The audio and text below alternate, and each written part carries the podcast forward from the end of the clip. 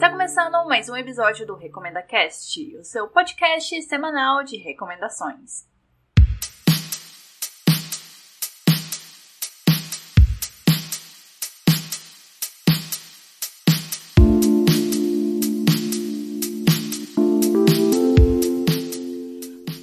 Olá, meus queridíssimos ouvintes! Aqui quem fala é a Dunia e que saudade eu estava de gravar episódios curtinhos e principalmente de editar episódios curtinhos. Mas antes de começar, Nesse episódio, eu preciso fazer um apelo para vocês a respeito desse coronavírus.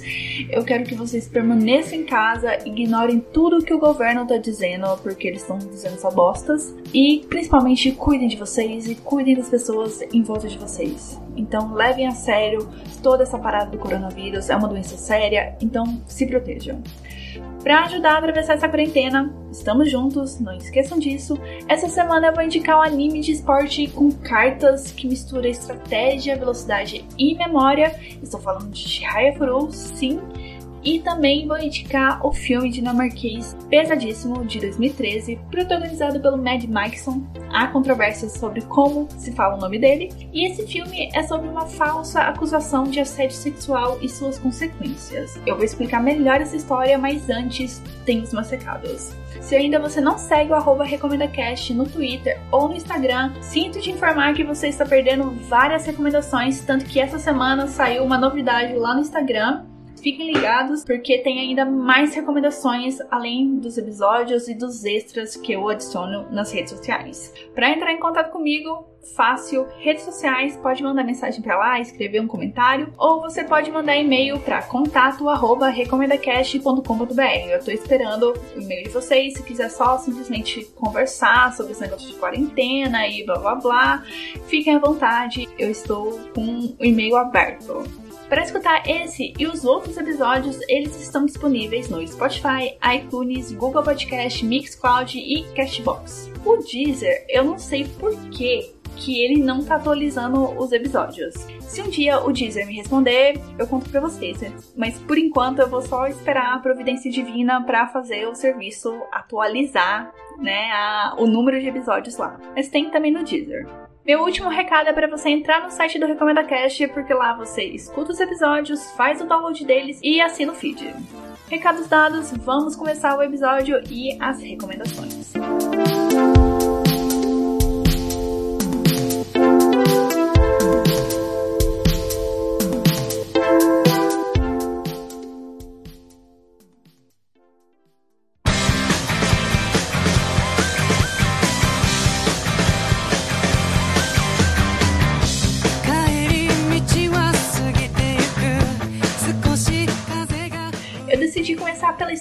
leve, falar sobre Shihaya Furu, porque eu sei que eu vou passar muita raiva no bloco 2 falando sobre a caça, então vamos vamos poupar meu coração, por favor, eu agradeço. Shihaya Furu é um anime que foi lançado em 2011 pela Madhouse, que eu sempre vou repetir e sempre fazer a associação, que é a responsável pela produção do anime de Death Note Ishihaya Furu conta com duas temporadas de 25 episódios cada e uma terceira temporada de 24 episódios, que acabou de encerrar, se não me engano, semana passada. Shihaya Furu é baseado no mangá de mesmo nome, de autoria de Yuki Suetsugu. Antes de Shihaya Furu, o outro mangá da Yuko, que chegou a ser bastante comentado, só que pelos motivos errados, foi o Eden no Hana, de 2004, e eu já vou explicar por que, que ele ficou conhecido por coisas assim não muito legais. A Yuki foi acusada pela própria editora que publicava Eren no Hana de plagiar cenas de Slandunk. Slandunk é um mangá muito famoso sobre basquete e que é do mesmo autor de Vagabond. Se eu não me engano, os dois já foram publicados aqui no Brasil. E a Yuki nem tentou fazer cena, tentar desmentir, ela admitiu o plágio. Realmente, você olha as, as cenas do Eren no Hana com Slandunk, são nem muito parecidas, são iguais, então o mangá acabou sendo cancelado e a Yuki ficou manchada e já podia até pensar em mudar de profissão porque acusação de plágio nas costas não é uma coisa assim que desaparece do dia pra noite, não é uma coisa fácil de apagar da memória das pessoas. Absolutely. Aí, três anos depois dessa treta, a Yuki tava lançando Shihaya Furu, bem assim, abaixo do radar, e que acabou sendo o turning point da carreira da Yuki, porque fez um sucesso inesperado no Japão, ganhou adaptação para anime, que é essa que eu tô indicando, e ainda ganhou três live action, de um esporte assim super complicado e que só é jogado lá no Japão. A história ela começa com a Shihaya, que é a nossa protagonista, só que começa com meio que um flashback. Com a Shihaya ali com 9, 10 anos, eu não sei distinguir idade de criança na vida real, imagina de ficção, né? Desenho. Mas tá lá a Shihaya, criancinha, super molecona, com vários amigos e que tem uma irmã mais velha que tá começando na carreira de modelo e que a Shihaya torce assim super por ela. É o sonho dela ver a irmã famosa, aparecer em TV, a Shihaya chega a levar notícias pra escola para mostrar pros amiguinhos os concursos que a irmã tá participando, que ela quase ganhou, tudo, mostrar foto da irmã. Então, assim, a Shihaya é muito complexada com, com a irmã dela. E essa é mais ou menos a rotina da Shihai. Ela vai pra escola, tem uns amigos, ela fica assim super abobalhada com o futuro da irmã. Os pais acabam não dando muita atenção pra Shihaya, porque é a outra irmã, a irmã mais velha, que tem mais chances de ser alguém famoso, né? Que tá começando a trilhar um caminho de sucesso. Só que a vida da Shihaya acaba mudando quando chega um menino transferido de outra escola, que é o Arata. E o Arata já entra sendo alvo de bullying da turma porque ele é tímido e a família não tem muito dinheiro e, consequentemente, ele não tem muitas roupas, não tem como ficar mudando sempre de guarda-roupa e as crianças reparam nisso e acabam, né, ficando em cima dele, pegando no pé dele por causa disso. E isolam ele. Aí até que o dia que a Shihaya, ela não aguenta ver isso e defende o Arata e acaba complicando assim um pouquinho a situação, né? Mas ela não se importa porque ela começa também a ser isolada, a sofrer bullying, mas ela tá assim muito foda-se porque ela viu uma injustiça acontecendo e ela quer defender, quer que essa injustiça acabe. E ela aproveita com essa defesa para virar amiga do Arata. Só que o Arata, ele é uma criança muito extrovertida que tá passando por um momento familiar muito complicado e ele sabe que a sua permanência em Tóquio é muito temporária. Então ele não faz muita questão de fazer amizade porque ele acha que a amizade ali não vai durar, ele só tem que sobreviver àquela fase. Só que a Shihaya é muito insistente. Ela é muito insistente. Ela chega a ser muito chata porque ela é muito insistente e isso acompanha ela durante todo o anime.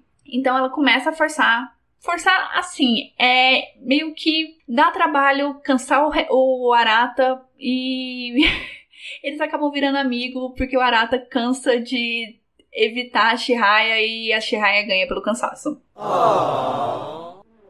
Então, o Arata acaba ensinando a Shihaya a jogar o Karuta, que é um jogo muito complexo e complicado que eu fico assim imaginando muito estarrecida como que crianças conseguem entender e jogar com muita perfeição esse jogo. E o Arata acaba revelando que o sonho dele é conquistar o título de Meijin do Karuta, que é o mesmo título que seu avô conquistou há anos atrás. E a Shihaya pira muito nisso. Ela fica assim, muito impressionada com pessoas, desde jovens, assim, que tem um sonho e que tá fazendo de tudo pra, pra correr atrás dele, pra fazer ele virar realidade. E a Shihaya fala assim que o sonho agora dela é que o Arata vire o número um, vire o Meijin do Karuta. E o Arata, que é um adulto no corpo de uma criança, né, de tanta sensatez que ele tem, fala pra Shihaya que ela não pode fazer isso, que ela não pode ficar pegando o sonho dos outros, que ela precisa arrumar o seu próprio sonho. E por isso, já que a Shihaya já entrou na vibe do Karuta, virou assim um esporte favorito, é uma coisa assim que ela gosta muito, ela decide que a sua meta é tornar a melhor jogadora de Karuta do mundo. O que significa basicamente ser a melhor jogadora de Karuta do Japão, porque o jogo só existe lá. Logo depois disso, o Arata volta para a cidade dele e fica a promessa entre os dois de que eles ainda vão se reencontrar para jogar Karuta, porque o Karuta acabou unindo a amizade deles ali. End of flashback. Aí, claro, tem um time skip, porque Shihai Furu não é um anime sobre crianças, graças a Deus. É um anime sobre adolescentes. E logo no começo vai mostrar a Shihai no seu primeiro ano do colegial, virando a louca do Karuta. Isso assim, ela já era quando era criança, só pensa num negócio exponencialmente pior. Aí tem a Shihaya tentando montar um clube de Karuta no colégio, tentando assim passar a paixão que ela tem pelo Karuta para outras pessoas, para essas outras pessoas se sentirem contagiadas para começar a jogar e assim o Karuta se fortalecer enquanto a Shihaya vai melhorando a sua performance para conseguir o título que ela tanto almeja. E é toda essa aventura, esse processo da Shihaya, desde criancinha, conhecendo Karuta, passando pra adolescência, que a gente acompanha muito bem de perto, ela tentando fortalecer o esporte, que não é muito conhecido lá no Japão, que é meio assim, coisa de velho, né? Isso precisa ser dito. E é isso que a gente vai acompanhar, essa trajetória da Shihaya até ela conseguir alcançar o seu sonho. I can't wait to see how this turns out. Bom, de onde surgiu meu interesse por Shihaya Furu? Ele acabou sendo despertado por ter escutado pessoas assim bem diferentes me garantindo que o anime era muito bom. E era um anime de esporte, que é totalmente a minha praia. Se você já escutou os outros episódios sobre animes aqui do Recomenda Cast, sabe disso. E é um anime de esporte protagonizado por uma mulher. O que eu não sei para vocês, mas para mim é um fato muito inédito. E agora que eu terminei a terceira temporada, eu consigo dizer que Shihaya Furu foi de um azarão que tinha tudo para dar errado, para uma história completamente envolvente, muito graças aos personagens e à montagem da narrativa. O fator que faria a história dar errado, tipo, errado não narrativamente falando, mas não conseguir conquistar público, é o Karota, porque ele ao mesmo tempo o que faz a história girar é uma peça super importante, é a motivação da maioria dos personagens e coisa e tal. Mas ao mesmo tempo tem uma barreira porque é um jogo que exige tempo e prestar atenção no que está acontecendo ali, nas regras, nos movimentos, e isso poderia prejudicar o anime de conquistar um público maior. That makes sense to me.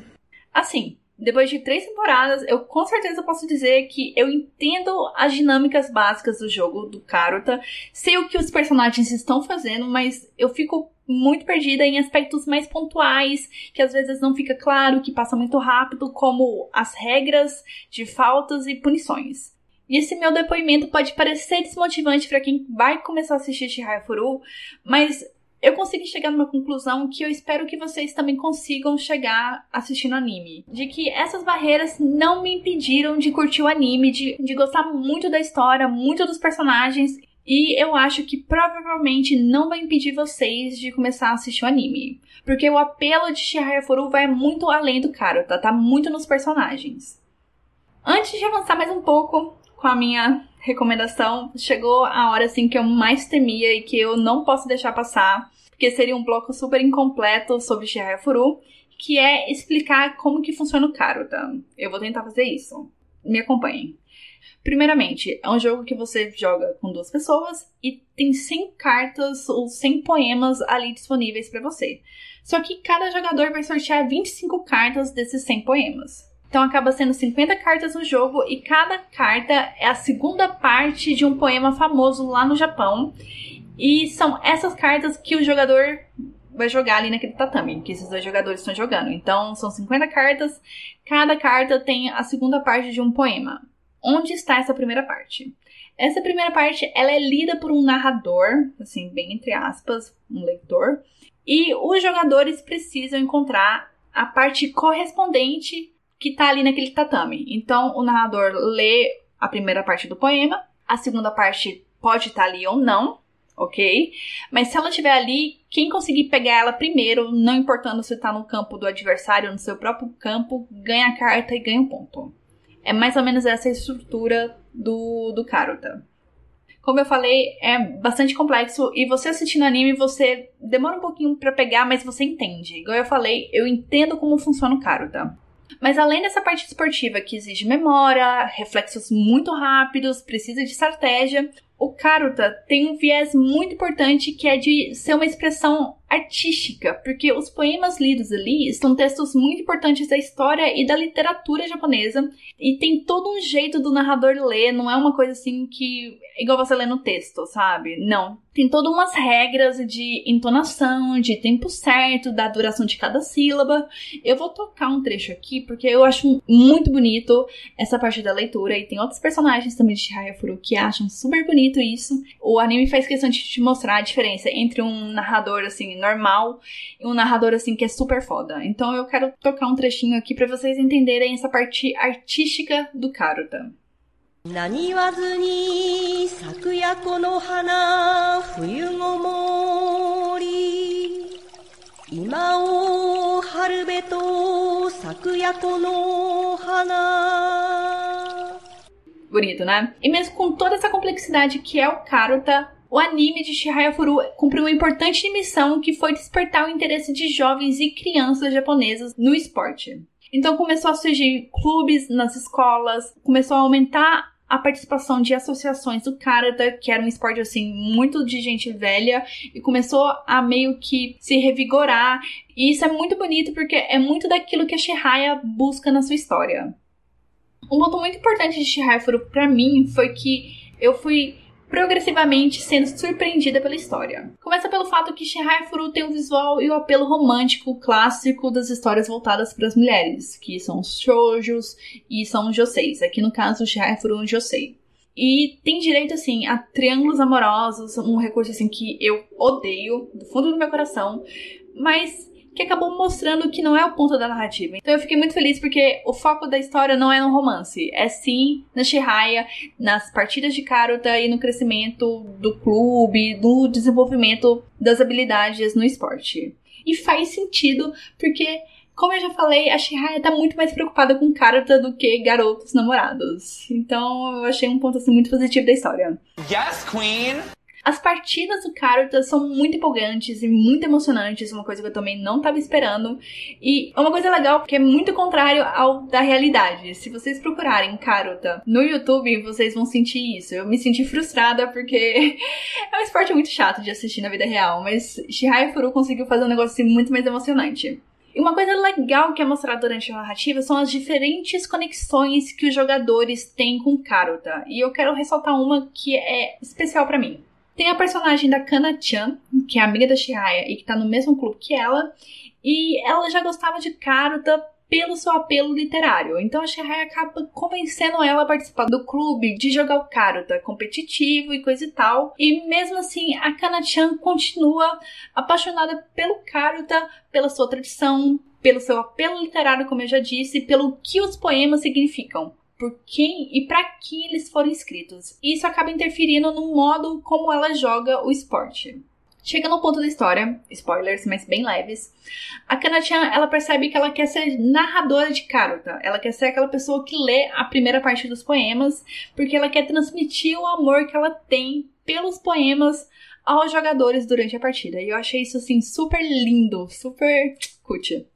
Fazendo uma associação com o esporte assim mais conhecido, né, mais chegado da gente, é tipo a história querer mostrar que um jogador de futebol quer virar árbitro. Então é uma coisa assim muito inusitada. E eu gostei. Outro ponto que a autora aborda e que eu achei super válido e confesso assim que eu até chorei em algumas cenas é como ela retrata uma mãe que joga Karuta. Essa personagem, essa mãe, ganhou o título de melhor jogadora do Japão algumas vezes e ela acabou tendo que desistir do jogo por conta dos filhos, ela estava começando uma família ali, então ela abriu mão do jogo. E anos depois ela quer retornar às competições.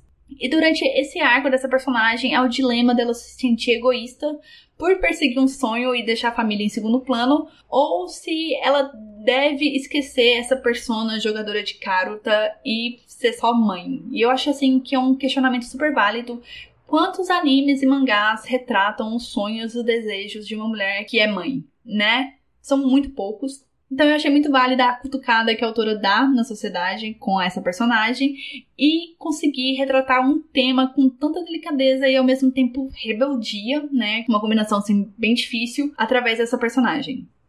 Já encerrando o bloco, eu quero listar alguns pontos que podem fazer vocês gostarem de assistir Shihaya Furu. A conexão que você tem com a Shihaya é muito espontânea.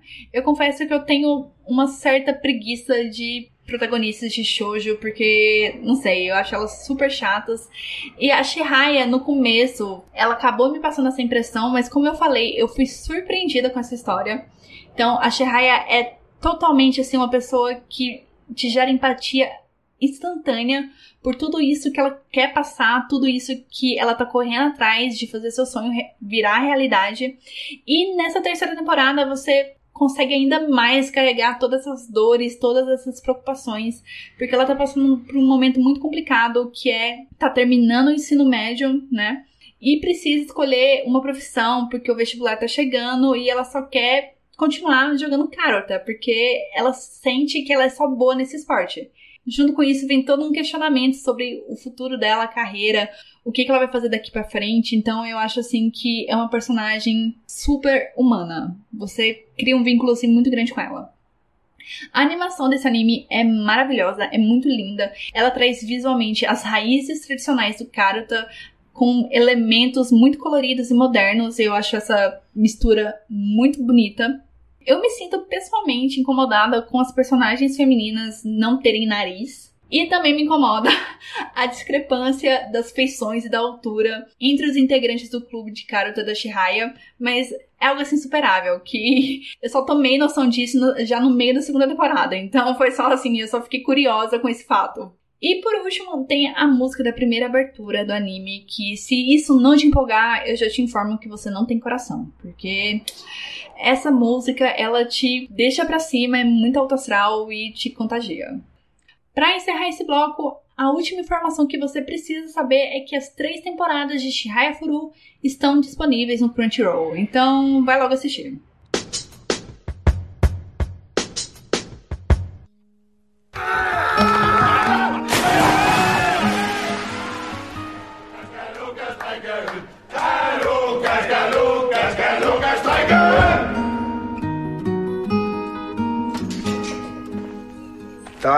Vist noget galt her. Ah, hvor er I mange? Lukas! Hej. Kigger du lige ind et øjeblik? Falei de uma história feliz, né? Agora é o momento de falar de uma história tensa. Eu estava com medo de trazer essa indicação porque ele é um filme muito complexo de se analisar e eu não sabia se eu daria conta e se eu conseguiria transmitir a mensagem que eu gostaria. Mas estou aqui tentando. Por que, que eu fiquei com esse receio? Porque o filme aborda um assunto muito sério, que é denúncia de abuso infantil. Só que o assunto fica ainda mais grave e desesperante, porque logo no começo do filme fica bastante claro que o personagem do Mad Mixon está sendo acusado injustamente. E eu preciso primeiro me acalmar para conseguir contar a história desse filme para vocês, para assim vocês compartilharem dessa raiva, dessa angústia que eu sinto só de descrever a sinopse desse filme. Então, vamos lá. A caça se passa numa cidadezinha minúscula lá da Dinamarca, onde todo mundo se conhece, todos são amigos, os homens saem para caçar, as crianças estudam na mesma escola, então assim, é uma grande comunidade aquela região ali. E tá todo mundo feliz. Êêê, a vida é maravilhosa. Tá desse jeito. Aí temos o Lucas, que é o personagem do Matt Mixon, que é um professor de ensino fundamental, que é adorado pelos alunos. Os alunos adoram brincar com ele, porque ele entra assim de verdade na brincadeira, ele auxilia os alunos em qualquer coisa, assim, ah, precisa usar o banheiro e o aluno sabe, ele vai lá, ajuda. Então é uma pessoa assim muito querida pelos seus alunos e pelos pais e os outros professores. Mas as pessoas, elas têm uma pena do Lucas porque ele é solitário, ele vive numa casa grande, a única companhia que ele tem é um cachorro, o filho dele não mora com ele, então ele acaba gerando esse sentimento de pena. Mas o fato dele ser solitário é mais no ambiente da casa dele, porque ele tem vários amigos ali, tanto que a amizade dele mais próxima ali é com o Theo e a Agnes, que são os pais da Clara. A Clara, que é essa peça que tá ali movimentando todo o filme e que é a causadora de toda essa treta. Bom, a Clara, ela tem um xodó muito especial pelo Lucas, que é seu professor, só que ela começa a desenvolver sentimentos amorosos por ele. Ela começa a dar presentinho para ele, acaba dando um selinho nele, e nesse ponto você já fica assustado.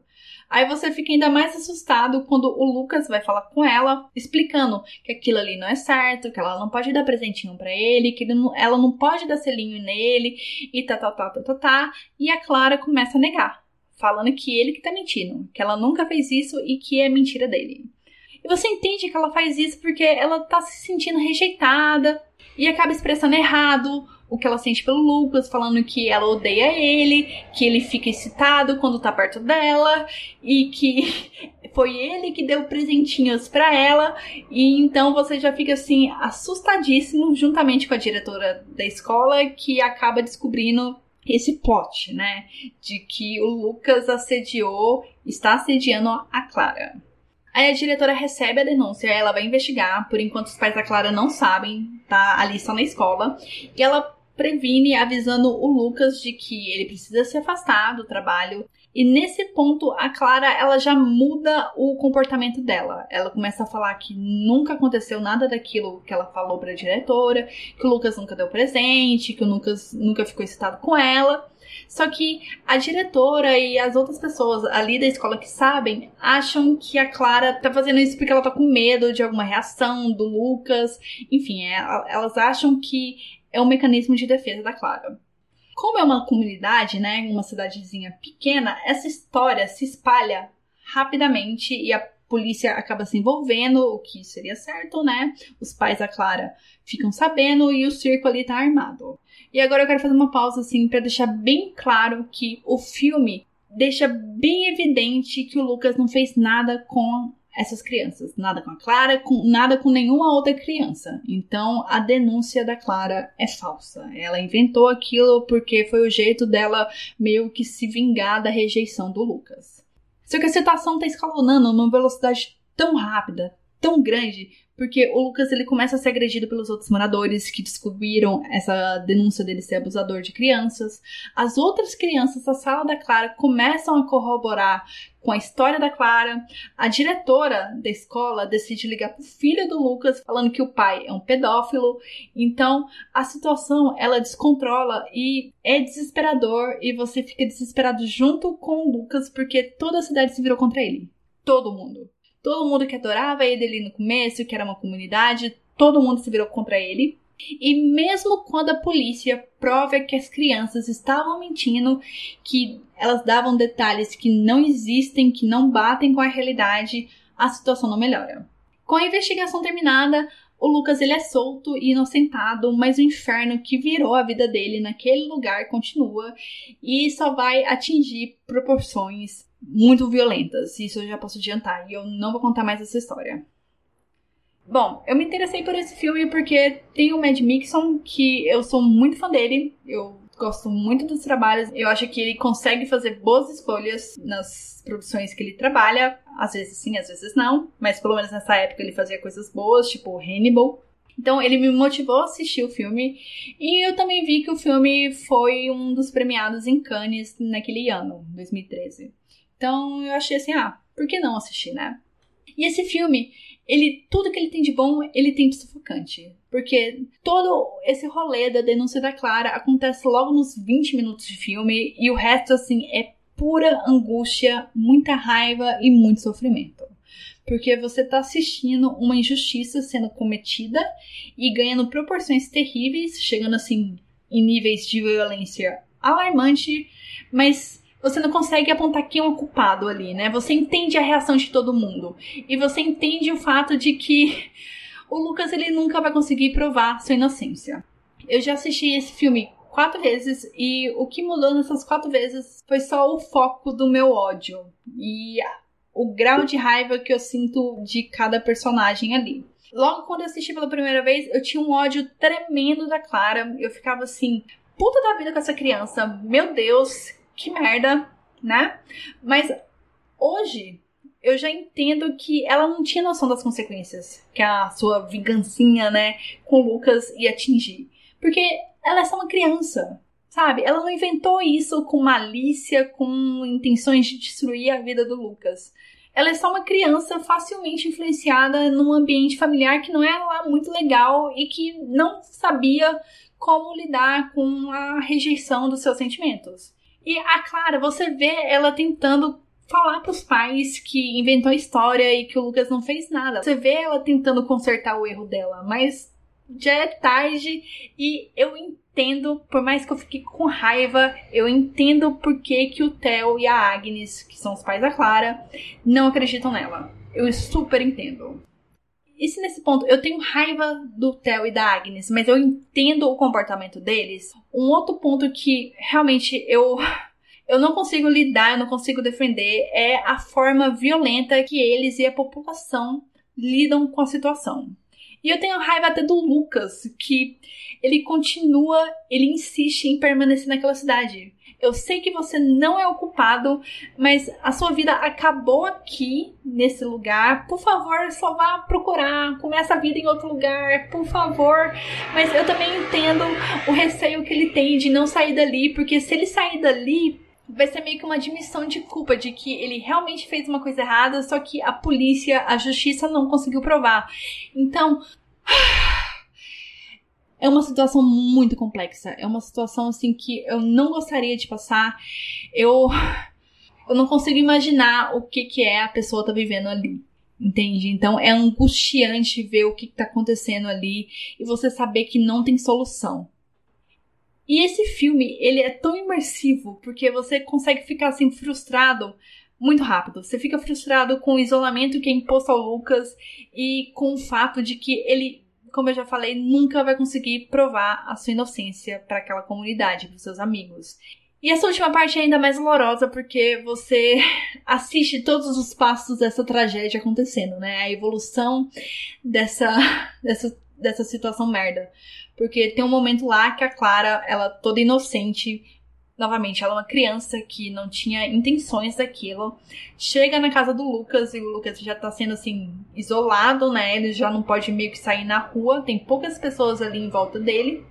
A Clara chega na casa dele pedindo para passear com o cachorro dele. E o Lucas, ele tenta do modo assim mais gentil, mais não jogando raiva em cima dela, da Clara, né?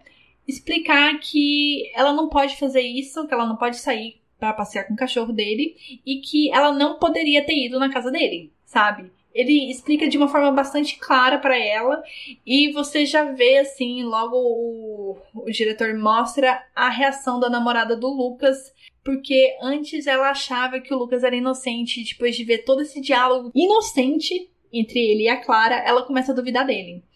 Então é uma coisa muito real, uma coisa que dói assim muito. Se prepare para para passar raiva. E ouvintes, vocês podem estar se perguntando por que, que eu tô indicando esse filme, se é para passar raiva, se é para passar, para ficar angustiado, pra, pra despertar os piores sentimentos possíveis dentro de uma pessoa, é porque eu adoro filme que mexe de um jeito inesperado comigo. Então é por isso que eu tô indicando a caça, só para deixar bem claro até aqui. E eu já quero deixar avisado para vocês prepararem seus corações e suas úlceras para aguentar as raivas e assistir a progressão da violência durante a narrativa. Sim, ela progride de um modo assim para chegar na barbárie, porque eu acho que tem um ato ali que é imperdoável e que só mostra o tamanho da escrotice, o tamanho da, da violência, da maldade que é o ser humano. E eu quero mencionar o final desse filme, que é maravilhosamente foda porque ele transmite uma mensagem muito clara e muito simples de uma forma bastante violenta, o que combina muito com toda a trama do filme. Já encerrando esse bloco, eu quero deixar claro que tudo que esse filme tem de angustiante, ele tem de não ser fácil de achar. Ele não está disponível em nenhum streaming. E, infelizmente, às vezes ele passa na TV paga, mas são naqueles canais de arte mas fica aqui meu apelo para vocês buscarem meios alternativos para assistir esse filme, porque ele vale muito a pena. E você consegue assistir esse filme com a família. Não sei se isso é uma, uma informação muito relevante, mas eu já assisti esse filme com a minha mãe e minha mãe adorou esse filme. Então, assistam a caça.